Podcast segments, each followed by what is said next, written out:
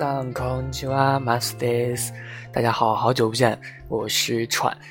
那今天呢，已经二十八号了，呃，对于很多同学来说，可能已经开学了吧，或者说还有几天就马上就要开学了，呃，希望大家提前预祝大家在新的一学期啊，能够取得一个好的成绩啊。如果已经有不学习的人，或者说已经毕业的人，不学习是什么鬼啊？已经工作的人呢，也祝愿你们在新的。一个工作周期内呢，能够取得一个好的成绩。那话不多说啊，我们之前呢给大家讲了有很多有关于日本的文化的方面的东西。然后呢，前几期有一个来自播客，就是 iOS，就是苹果手机上自带那个听播客的那个呃 APP，然后里面收听到的可能是我的节目吧。然后可能以前不知道是在咱们荔枝听到的这个节目。啊，很久没有给荔枝打广告了，啊，真是个不称职的人，可能一年才打了一次广告吧。所以啊，来到了荔枝，找到了我说想要听一下有关于武士道的一些东西啊，武士道。然后我仔细想了想，是不是以前确实没说过这个武士道啊？然后好像有一点点的印象，好像讲过一些。然后这期呢，想跟大家说一下这个武士道啊，既然提到了这个武士道。其实提到这个武士道呢，就特别想和大家说一下这个武士是什么啊。然后武士和武士道就能互相联系起来嘛。说到武士道，就想提一下这个武士，因为武士和武士道呢，它不是一个呃，不是属于这种发展、不断发展、不断完善这种互相补充的一个过程。它们之间呢，是一种内涵，还有它的定义啊，在逐渐的不断的变化啊的这样这样的一个。呃，经经过过程，所以它是要分时期去看的啊。比如说武士有这个战国时代啊、江户时代，还有大正时代啊。这个武士和武士道呢，呃，它都是有区别的啊。都是有区别的，所以想给大家先讲一下这个武士是什么啊？因因为提到这个武士呢，其实要提的东西有很多，比如说这个武士的出现啊，还有什么武士开始形成的什么阶级啊啊，这个其实在历史上都有啊，历史书上都有，所以先先给大家简单的去讲述一下这个武士是什么，然后再给大家说一下这个武士道啊究竟是什么东西啊。首先这个武士呢，呃。说到这个日本武士的出现，它为什么会出现呢？其实它和咱们天朝以前的这样的一个制度差不多，就是，呃，为了土地啊，为了土地，它才会有这个武士的出现。啊，日本以前的这个制度呢，有一个制度叫庄园公领制啊。所谓这个庄园公领制呢，是一种介于工地纯土有制，还有这个纯私有制之间的一种土地的制度。啊，在这个庄园公领制制度之中呢，庄园和这个公领是并并列的啊，并列存在的都有的。首先，这个庄园呢是私有的，而这个公领呢，则是就是以前的公田。啊，就是庄园公领制之前呢，日本是实行的这种班田制，啊，然后由于这个中央不再过问公领事务呢，因此这个公领实际上就是成为了国司的一个领地，然后在这个。庄园公领制制度之下呢，庄园的这个土地享有啊，就是不输啊，不输就是免税，免税的意思，也有不入啊，不入呢就是这个国司呢是无权干涉这个庄内的一些事务的啊，有这样的一个特权啊，同时呢，他还负有就是按时交税的一个义务啊，就是就是，但是呢，就只有这个。有了这个不输不入这个特权的庄园呢，才是合法的啊。因此呢，就是很多人为了获得这个特权，也就是为了去对抗这个国司啊，庄园领主呢，他就不得不去抱大腿嘛。所以他们选择将一些土地去赠给一些非常有非常有实力的人，非常牛逼的人啊，可以去就是对抗国司的一些人，然后就就尊他们为领主。啊，那他们自己呢，就是作为这个庄管啊，实际实际上去装配这个啊，这个支配这个庄园，就是给一些东西送出去，但是这个庄园还是我自己去管，所以呢，因此形成了一个比较明确的一个阶级层次啊，就是说领主下来是庄园啊，就是庄园管庄园的就叫庄官啊，领主下来是庄官，然后是完了是这个被剥削的农民。啊，所以对于这个庄园而言呢，不仅仅这个庄园内部是具有矛盾的啊，就是因为这个阶级内部会有矛盾嘛，庄园外部也是会有矛盾的，就比如说一些地方间啊，还有一些庄园与庄园啊，庄园与国司之间的矛盾，这样子。然后呢，就是同样作为这个庄园并存的一个公领啊，公领制呢，它是不仅仅具有这个阶级层次，它同样也是具有这个内外部矛盾的。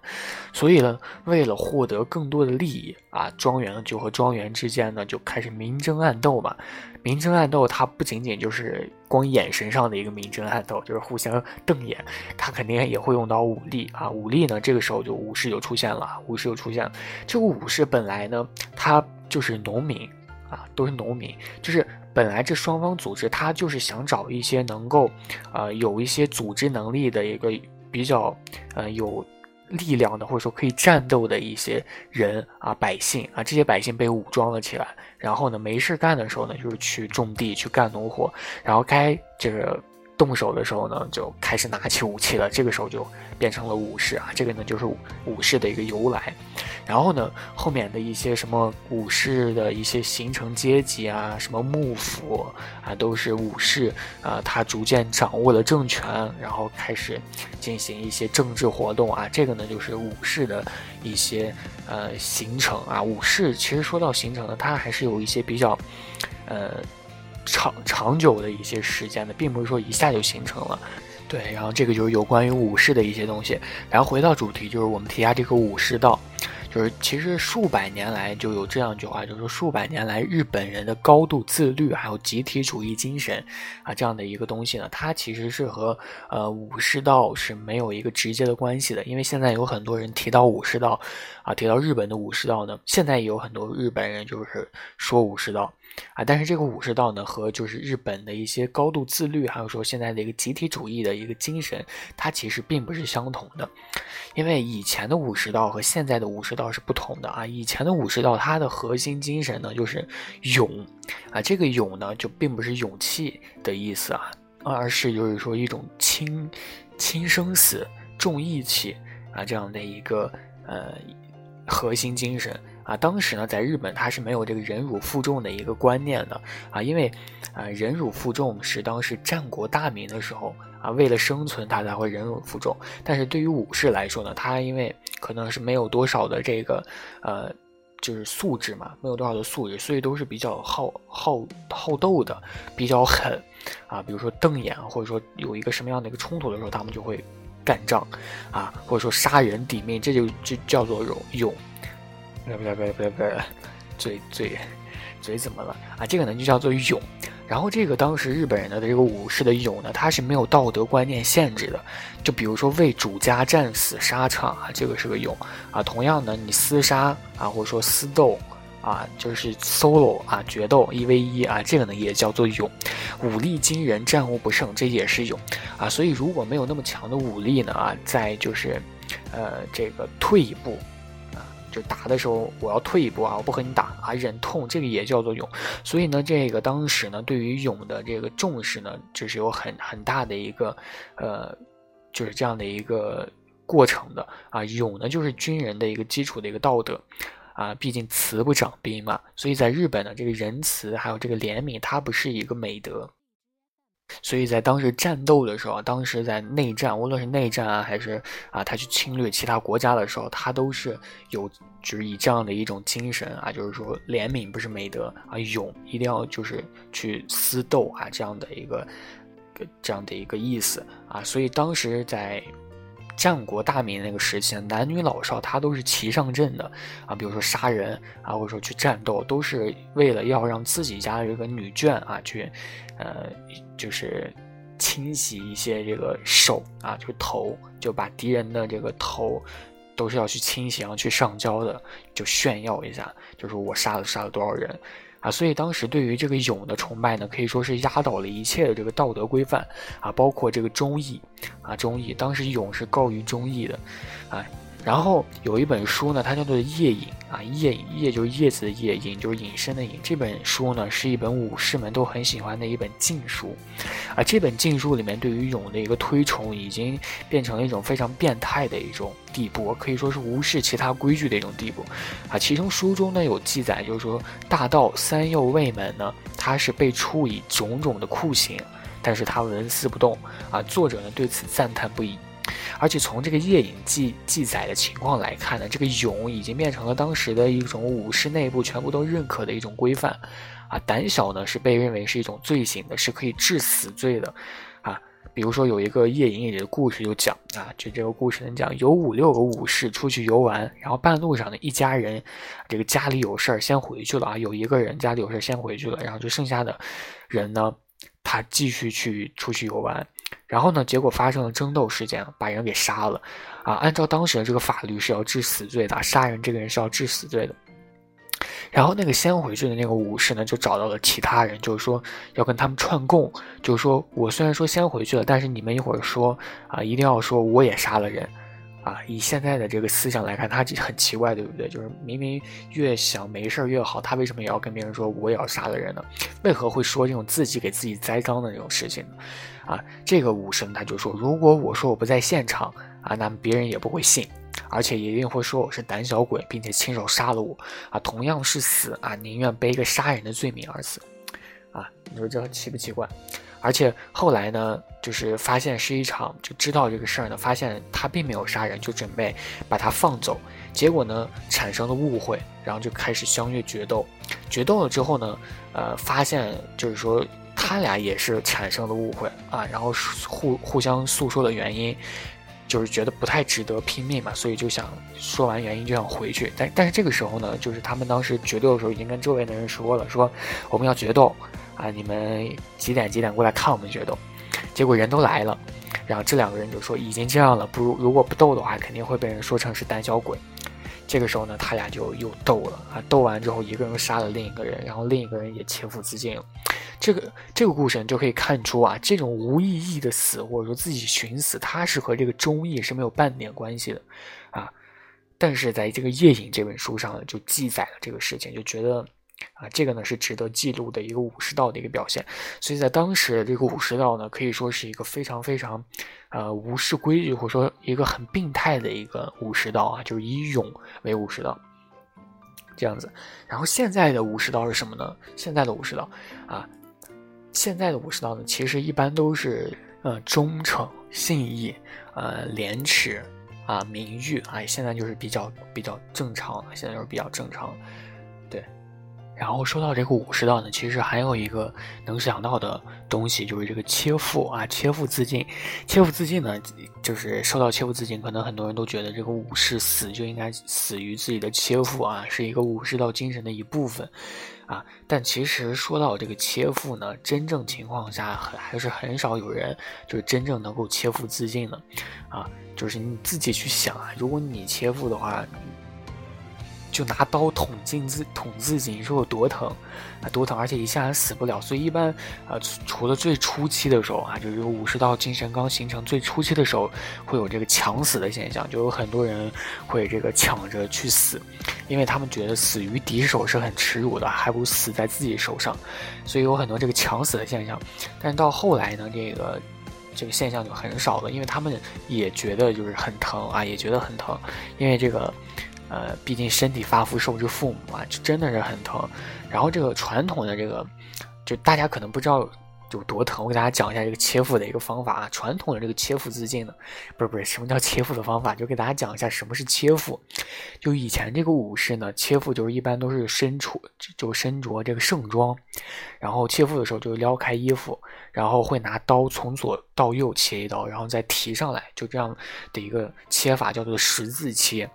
啊，十字切，而且这个全程呢，这个人还不能发出一点声音啊，大家光听就能听得很疼吧？而且，其实这种这种切法呢，不一定会死，就有的人就特已经完了，特别疼，但是他还没有死。这个时候呢，有一个非常非常重要的职位叫做借错人，大家记住，叫做借错人。这个借错人是干什么呢？就是咱们古代的这个行刑的刽子手，就是砍头的。就他切腹完之后还没有死，然后这这个时候这个借错人会给他一刀。然后让他死死得痛快一点，所以这个借错人呢，他这个刀法是捏拿拿捏的特别准的，拿捏的特别准，所以呃，真正这个切腹的时候都会是有借错人的。如果没有借错人的话，你会不是你会就是他这个切腹自尽的人，这个人会非常非常的痛苦，因为他自尽完就是切腹自尽完，他还死死不干净，就是他还有神经在，他还会很痛，所以。呃，就会有这个借错人的存在啊！借错人就是这样的一个工作。然后逐渐从最开始的这样的一个发展到后面呢，就已经不再自尽了，就是一般都是象征一下啊，象征一下，因为太疼了，真的太疼了。就算你在旁边看，你也会觉得疼，就看着就觉得疼。所以以后也没有人就是去这个自尽了，很少有人去切腹自尽，啊，要不也是意思一下啊，就拿个竹子啊什么就瞎划一下，一般有可能连皮都没划破，然后就有借错人，一般主要还是以这个借错的方式。去，呃，结束他的生命，这样子，啊，有一个人呢，我不知道大家听说过没有，叫做三岛由纪夫啊。这个三岛由纪夫就是因为当时切腹失败之后大出血，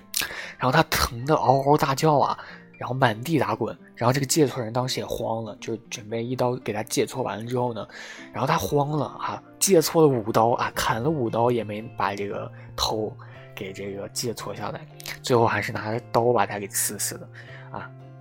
有多疼？你说有多疼？所以现在呢，就基本上切腹只是一个意思上了，就是多数是一个形式化的啊，形式化的，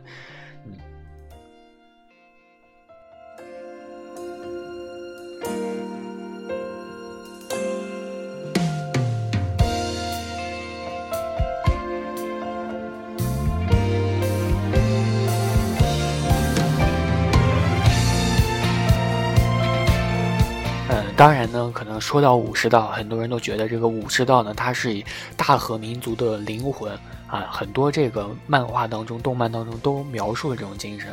啊，可能就是积极向上的。比如说《海贼王》《银魂》啊，都是以自己的武士道为荣，可能就是，呃，大家觉得这个武士道是就是完全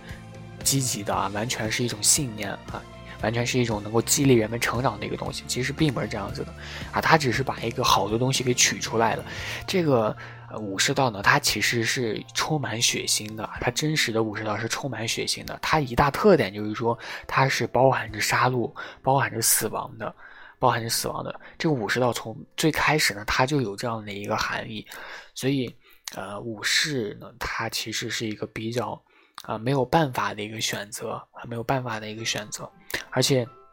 武士道呢，它其实都是呃，当时没有把人命当成一回事的，都是为了生存啊，或者说为了权力，他才有了这样的一个武士道的这样的一个精神啊。同时呢，这个武士道它也是抹杀自我的，抹杀自我的一种忠诚，因为当时他这种封建时代嘛，